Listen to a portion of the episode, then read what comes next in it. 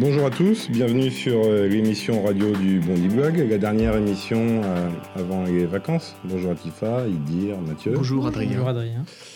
Alors, cette semaine était chaude, très chaude. On continue à subir les affres de la chaleur. Il y avait un petit parfum méditerranéen, même en Normandie, voire une saveur grecque un peu partout depuis une semaine, et surtout dans les médias. Latifa, tu voulais nous en parler? Oui. Euh, alors, est-ce que vous vous souvenez de la dernière fois où un homme politique a pris, une vraie grosse décision? Qu'il a tapé du poing sur la table et qu'il a dit les gars, que vous, que vous le vouliez ou non, ça va se passer comme ça. Je crois que c'est un peu ce qu'a fait Alexis Tsipras, Premier ministre grec, qui, soit dit en passant, n'est pas trop mal dans la catégorie homme politique. Mais il apparaît un peu fatigué ces derniers temps, il a des cernes sous les yeux et on dirait que la moto de son ministre Varoufakis vrombit un peu moins fort. Mais en tout cas, il a semble-t-il eu le courage de dire non, non à de nouvelles mesures d'austérité. Après, je m'y connais pas tellement en économie, mais paraît-il qu'il a dit non à l'UE et que le FMI l'attendait à la sortie pour qu'il lui rende son argent, mais qu'il lui a mis un plan. Oui, vous avez bien compris le jeu de mots. Alexis Tsipras a mis un plan au plan d'austérité. Puis il s'est retourné, il a dit aux Grecs Bon, allez, c'est vous qui décidez. C'est pour ça que depuis quelques jours, on entend partout Mais que vont décider les Grecs? Ce qu'on entend moins, en revanche, c'est comment vivent les Grecs, ou plutôt comment ils survivent. Au milieu du jeu politique, n'oublions pas que la Grèce est le seul pays de l'UE où le salaire minimal a baissé depuis 2008, que le taux de chômage des, des jeunes atteint les 50%, et enfin, que la dette publique atteint 175% du PIB. Élu pour améliorer la situation, évidemment, l'homme de gauche tient tête à Merkel et consorts. Et caricaturant, il est plutôt partisan de la relance par la consommation. Oui, j'ai quand même deux, trois notions d'écho, mais pas autant que les deux prix Nobel en la matière qui se sont rangés du côté de Tsipras contre le grand capital. Soyons honnêtes, on voit les choses passer, mais on n'y comprend pas grand-chose. Je ne sais pas si les Grecs y comprennent eux aussi quelque chose. Mais pourtant, eux, ils doivent voter. Et Tsipras a remis son titre en jeu. S'il vote oui, il s'en va. Non, il reste. Et alors là, je ne sais pas ce qui va se passer, mais ça va être grave. Un peu comme plus jeune, tu faisais une connerie tellement improbable que tu savais pas quel barème allait s'appliquer entre, la entre la fessée et la correction bien comme il faut. Je veux bien voter, moi. Oui, non, comme ils voudront, mais sans taurin, ça coûte cher. Je sais que je m'y prends au dernier moment et que tu es juste niveau thune en ce moment, mais Tsipras, s'il te plaît, fais-moi un prix. Merci, Latifa. Merci. Si vous, vous étiez à Santorin ou dans les Cyclades hein, ce week-end, puisque les Grecs vont se prononcer pour le oui ou pour le non, donc c'est pas le oui ou non à, la sortie de l'Europe, c'est le oui aux mesures d'austérité ou non aux mesures d'austérité. Vous, est-ce que vous iriez aux, aux urnes et qu'est-ce que vous metteriez dedans? Moi, j'irais aux urnes et je répondrais non aux mesures d'austérité. Parce que j'estime que si on veut euh, relancer une économie, euh, ben, il faut consommer. Voilà. Moi aussi, je crois que je voterais non par goût du risque. J'ai hâte de voir ce qui va se passer. Non, je, dis ironiquement, ça va être marrant entre guillemets, mais, euh, mais c'est quand même. Enfin, l'Europe a réussi à tourner ça en disant oui, c'est vous restez dans l'Europe ou vous partez de l'Europe, alors qu'à l'origine, Tsipras n'a pas fait ça. Après, faut pas être trop dupe non plus. Je pense que ben, il veut rester en place, il veut, il veut, il veut se faire réélire, il veut plaire entre guillemets. Donc, euh, mais je sais pas du tout. C'est, ils décident quand même un peu de leur avenir ou, ou les, enfin, les parents décident de l'avenir de leurs enfants un peu, parce que sinon, c'est toute une génération qui risque d'être sacrifiée. Toi, Mathieu? Alors moi, je c'est absolument pas ce que, je voterais. Je pense, euh, par goût du risque aussi, euh, j'aurais tendance à, voter euh, non. en revanche, ce, que, je pense, et ça va rejoindre un, une affiche du front de gauche, je ne suis pas encarté, rassurez-vous, mais c'est que si ça avait été des banques, si ça avait été une banque, pardon, la Grèce, elle aurait été sauvée depuis longtemps. Et la position de la France dans tout ça?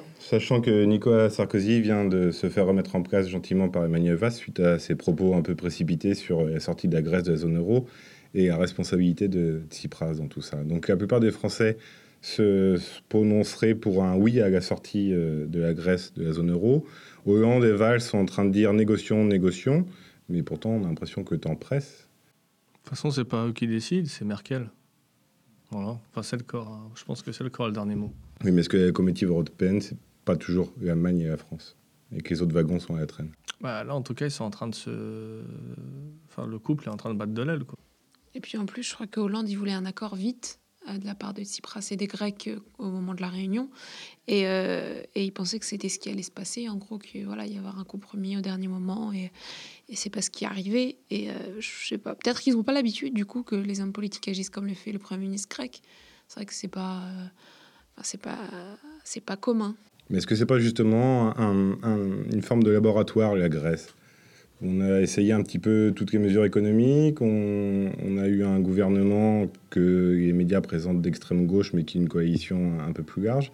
Est-ce que l'Europe ou même la Troïka ne considérait pas comme un laboratoire d'expérience pour voir ce qui peut se passer? Parce que derrière la Grèce, il y a l'Espagne, il y a le Portugal, il y a l'Italie, il y a quand même plein de pays qui sont dans cette position-là. Bah, je sais pas, mais en tout cas-.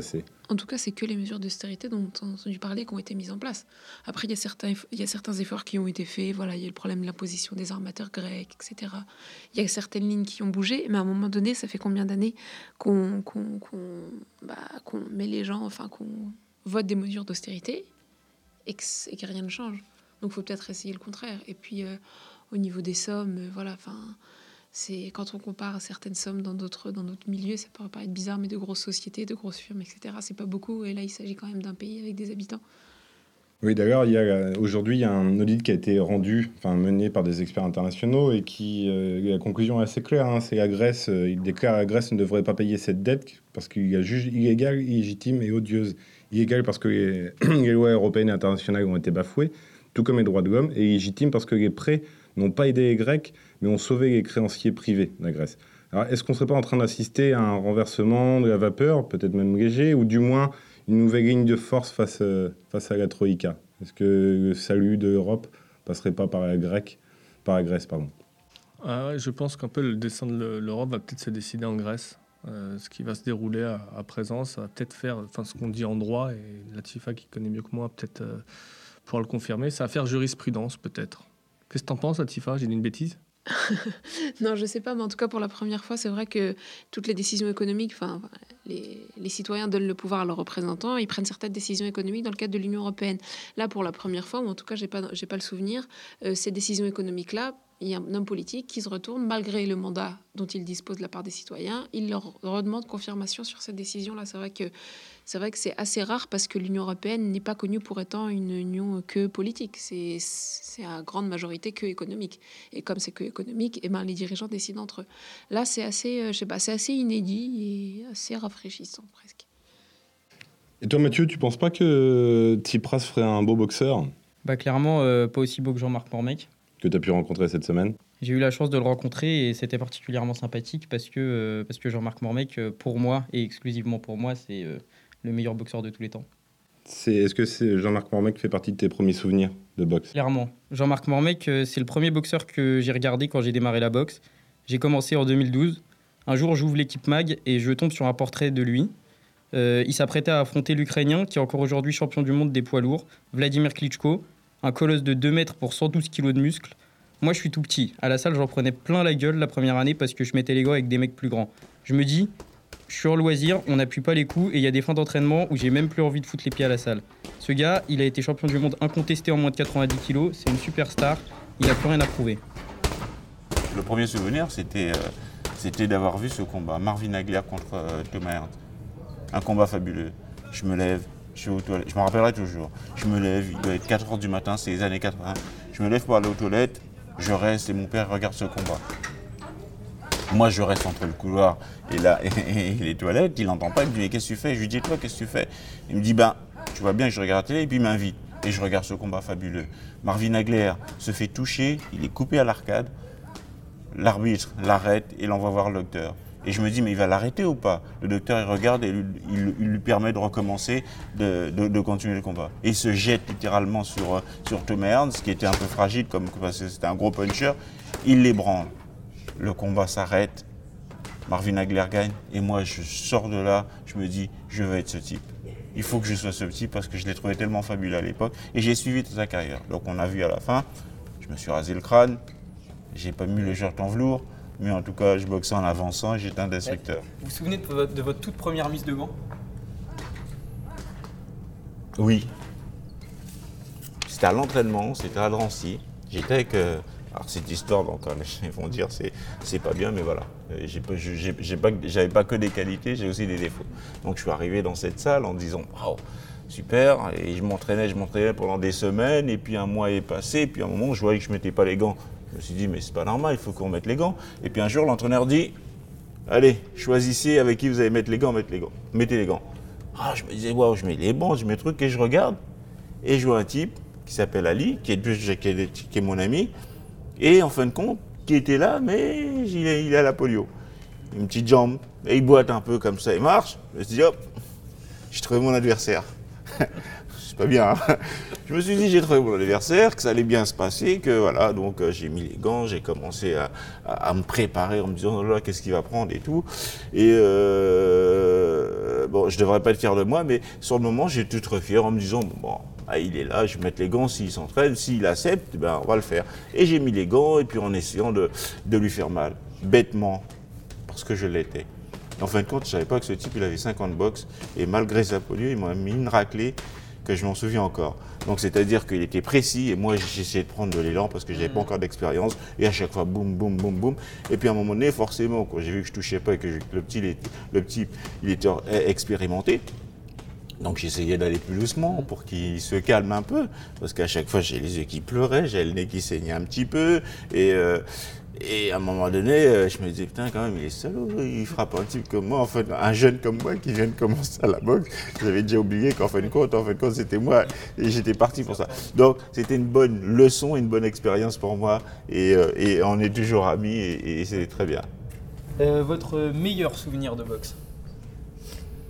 Je dirais le premier, allez, on va dire, parce qu'après on pourrait dire, ouais, c'était championnat du monde, forcément, non. La première compétition, c'est les challenges du premier round que j'ai fait. Et moi, quand j'ai gagné, j'ai gagné ce challenge du premier round, c'était mon premier trophée. Et là, ça a été le déclenchement. Je me suis dit, oh là là, si je peux avoir que des champions, que des trophées comme ça, et je peux être champion du monde. Donc voilà, c'était mon départ. Donc, challenge du premier round. Écoutez, euh, petite confidence, j'ai le trophée du challenge du Ah bah, moi, je l'ai encore, hein. et ça date, hein. Moi, c'est le seul et c'est probablement le dernier. le. Ah bah, c'est un beau trophée pour moi. Ah, il est magnifique. Ouais. Il est magnifique. Euh, donc, vous vous souvenez de votre premier combat? Oui. Pression avant de monter, euh, challenge du premier round à pusher alors Oui, j'ai fait le challenge du premier round avant de monter. euh, euh, forcément pression, parce qu'on va dans les FST, on ne connaît pas. L'entraînement, je suis le champion du monde de l'entraînement, ça c'est sûr. On veut tout casser, on veut tout défoncer, on est prêt comme jamais. Et en fin de compte, qu'on arrive dans ce couloir et on sait qu'on va combattre, déjà rien que le poids, on imagine, est-ce qu'on va être au poids, est-ce qu'on va pas l'être? Donc j'étais un peu trop, il fallait que je fasse un peu de corde. Et, euh, la tension monte, donc j'ai un peu peur. Je me dis, qui je vais rencontrer? Et puis en fin de compte, bon, au fur et à mesure, ça s'est bien passé. On arrive à se canaliser, à, canaliser l'énergie que l'on a. Et puis, en fin de compte, euh, j'ai gagné le premier combat. Donc, euh, euh, j'étais pressé du prochain, mais en même temps, cette appréhension, parce que je me disais, il faut que je m'entraîne encore plus pour que je sois encore meilleur. Alors euh, moi, euh, Mormac, il me plaît euh, assez bien. Enfin, un boxeur qui s'attaque à quelqu'un qui a la polio, c'est un peu mon, mon style, quoi. Mais pas que. Il s'est aussi attaqué à Là, Vladimir Klitschko. Non, j'ai compris qu'il y avait une leçon, en fait. Il est, il est arrivé, il pensait que c'était lui qui était handicapé, mais en fait, c'était son expérience. qui- C'était une très belle histoire, au passage. Et son dernier combat, tu t'en souviens? Si je m'en souviens, son dernier combat, c'était euh, la- la- en fin d'année dernière, en 2014. Un combat absolument fabuleux. Euh, il affrontait euh, Mateusz Masternak, euh, qui, a été champion d'Europe des lourds légers. Euh, il faisait son comeback dans, dans sa catégorie d'origine. Et euh, il perd avec les honneurs. Le public eut son adversaire. Et il prend le micro et il dit au public de se taire. Et il dit, il au public que euh, son adversaire l'a battu honnêtement. Et euh, savoir perdre comme ça, moi je trouve que c'est la marque des grands champions. faut rappeler que Mormac, c'est 1m81, 90 kg, 37 victoires, 23 KO et 6 défaites, c'est ça? C'est ça.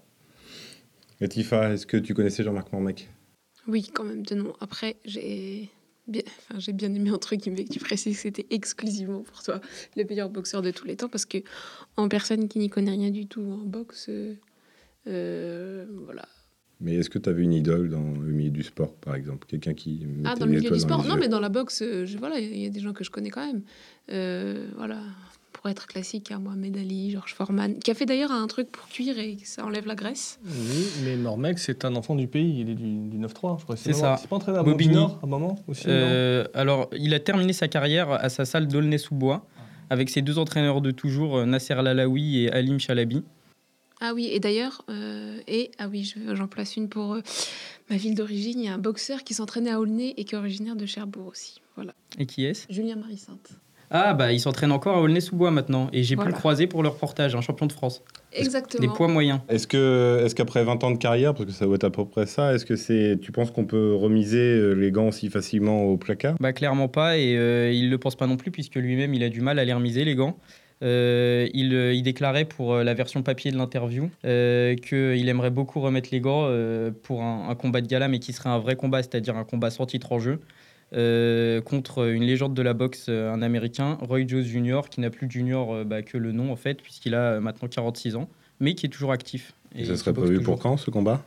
Euh, Il n'a pas donné de date, mais il a dit qu'il il essaierait de prendre rapidement, euh, rapidement des contacts. Et toi, Eddie, on connaît ton goût pour euh, les histoires et l'histoire. Tu as décidé de partir faire la chasse aux sorcières plus de 60 ans après le macartisme, alors qu'on pensait les sorcières mortes, mais elles ne le sont pas toutes. Oui, parce que bon, euh, les sorcières, euh, pour moi, à une époque, elles étaient bien vivantes. Tout commence le 25 juin 2015. Le parquet de Limoges annonce qu'une maîtresse de maternelle placée en garde à vue va être jugée pour violence contre ses élèves. Une des punitions qu'elle aura infligées marque particulièrement les esprits. Les enfants de 3 ou 4 ans auraient été enfermés au mitard, ou plutôt son équivalent dans l'éducation nationale, le placard de la classe. Pour pimenter la sanction, la maîtresse aurait précisé aux petits condamnés avant leur mise sous écrou qu'un être démoniaque, en l'occurrence une sorcière, leur tiendrait lieu de co-détenu. Au Bonty Blog, on croit à la présomption d'innocence, d'où l'usage du conditionnel. Mais à mon avis, le placard de la sorcière est une technique pédagogique enseignée dans les centres de formation des maîtres depuis Mathusalem. En mon temps, jadis, nos maîtresses l'utilisaient déjà. Le placard de la sorcière, c'était la punition ultime, la plus crainte, les rares souvenirs de ma première année de maternelle. L'idée d'être enfermé au fond d'un cagibi, seul dans le noir, me terrorisait. Ajoutez au tableau une sorcière et mon petit cœur d'ourson de 3 ans, et vous obtenez du beurre fondu. Euh, Je dis ça parce que je suis maghrébin et que quand on a peur, on dit euh, Oh, t'as fondu Beurre, fondu, enfin bref. Latifa, tu pourrais soutenir, enfin bref. Pour la majorité des enfants de maternelle, il, me ne faisait aucun doute que la sorcière du placard existait. Tous les enfants dans le cagibi, euh, enfin quand on les mettait dans le cagibi de la sorcière, ils hurlaient à la mort. Donc pour nous, forcément, il y avait quelque chose. Enfin, il y avait un loup en tout cas. La maîtresse les laissait là 10 à 15 minutes à pleurer leur mère. Dans nos têtes de petit enfant, ça durait au moins deux heures, parce que tout passe au ralenti quand on est petit. Einstein avait raison, tout est relatif. Il n'y a guère que mon camarade Saïd qui n'a pas craqué. Je me souviens de jours où il a été enfermé dans le placard de la sorcière. Il a un peu pleuré au début, puis il s'est mis à réciter le Coran. Saïd était un dur, mais tout de même, faire de lui un exorciste alors qu'il n'avait que 3 ans. Un autre y est passé, Sullivan, aussi un de mes camarades. Je me souviens de lui parce qu'il avait déjà 4 ans, il était né en début d'année et qu'il savait faire ses lacets. 30 ans après les faits, je n'ai toujours pas entendu quelqu'un crier aussi fort que lui. Je ne pense pas, enfin malgré l'histoire que je vous raconte, je ne pense pas que le climat de terreur imposé par le placard de la sorcière était permanent. On jouait, on s'amusait, on goûtait bien l'école de la République. Moi, personnellement, j'étais heureux avec un Mister Freeze et un bout de bois en guise de jouet. Je, jouais avec dans la terre avec des cailloux, ma vie me convenait très bien.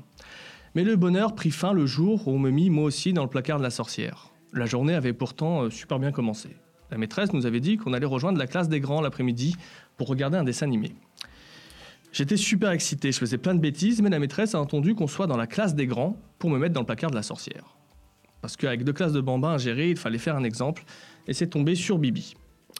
Dans le noir, au fond du placard, je crois que je me suis euh, fait pipi dessus. Je sais pas si j'ai fait caca dans ma culotte, mais ce qui est sûr, c'est que j'ai lâché toute une petite série de petits pets, vous savez, les tout petits qu'on fait quand on flippe avant un examen. Alors dans ce placard, je voyais aussi bien les yeux ouverts que fermés, et j'ai eu la peur de ma vie. Parce qu'il y avait quelqu'un avec moi. Et ouais, dans ce placard, il y avait quelqu'un avec moi, je le sentais respirer, bouger et s'approcher de moi. La sorcière a ouvert la bouche et malgré la, la panique et mon vocabulaire de gamin de 3 ans, j'ai compris ce qu'elle m'avait dit. Ce n'était pas un sort, elle a juste chuchoté Arrête de pleurer comme une fille. La terreur s'est alors très vite dissipée parce que ce n'était pas la voix d'une sorcière, mais celle de mon grand frère. Avant que nos classes fusionnent, sa maîtresse l'avait mis lui aussi dans le placard de la sorcière et il fut oublié là.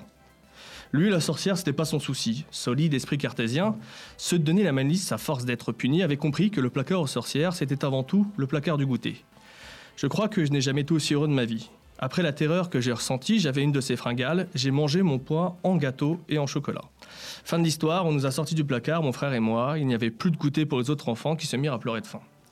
Et nos maîtresses, un peu stupides, ont tout raconté à un moment de la sortie des classes. Grâce à mon frère, j'ai appris ce jour-là que la sorcière qui dormait dans le placard était inoffensive et surtout qu'elle n'existait pas. Grâce à ma mère, nos maîtresses ont appris que le dragon qui sommeillait dans le cœur d'une maman kabyle était lui terrible et bien réel. Merci, Idir. Et vous, Latifa et Mathieu, vous vous souvenez de punitions à l'école? Personnellement, euh, pas beaucoup. Pas beaucoup. Euh, Latifa. on m'a donné le dictionnaire à copier une fois. Mais heureusement, c'était bientôt la fin des cours, donc euh, ça a été. Mais non, non, parce que sinon, après, je dois vous parler des, euh, châtiments corporels dans les écoles euh, où on apprend langues orientales. Il faut tout dire, Latifa, il faut tout dire. Moi aussi, j'en ai entendu. euh, j'ai entendu que les, quand j'allais en vacances en, quand j'allais en vacances en Algérie, j'ai entendu euh, mes cousins me dire comment bah, se faisaient taper sur la main avec une règle. Et je vous jure que quand je leur racontais que nous, nous enfermait dans un placard avec une sorcière, ils étaient contents d'être euh, des élèves algériens. Parce que les doigts, ça frappe, on pleure, on n'en plus pas. Mais là, une sorcière, c'était, c'est jouer avec la peur des enfants. Moi, je trouve que le pla- je suis pas, franchement. Oh, il y a des maîtresses qui m'ont déjà mis une gifle ou deux. Je me suis dit, c'est de bonne guerre, je faisais des conneries. Mais là, le- la sorcière, pour un enfant de 3 ans, de 4 ans, c'est c'est trop.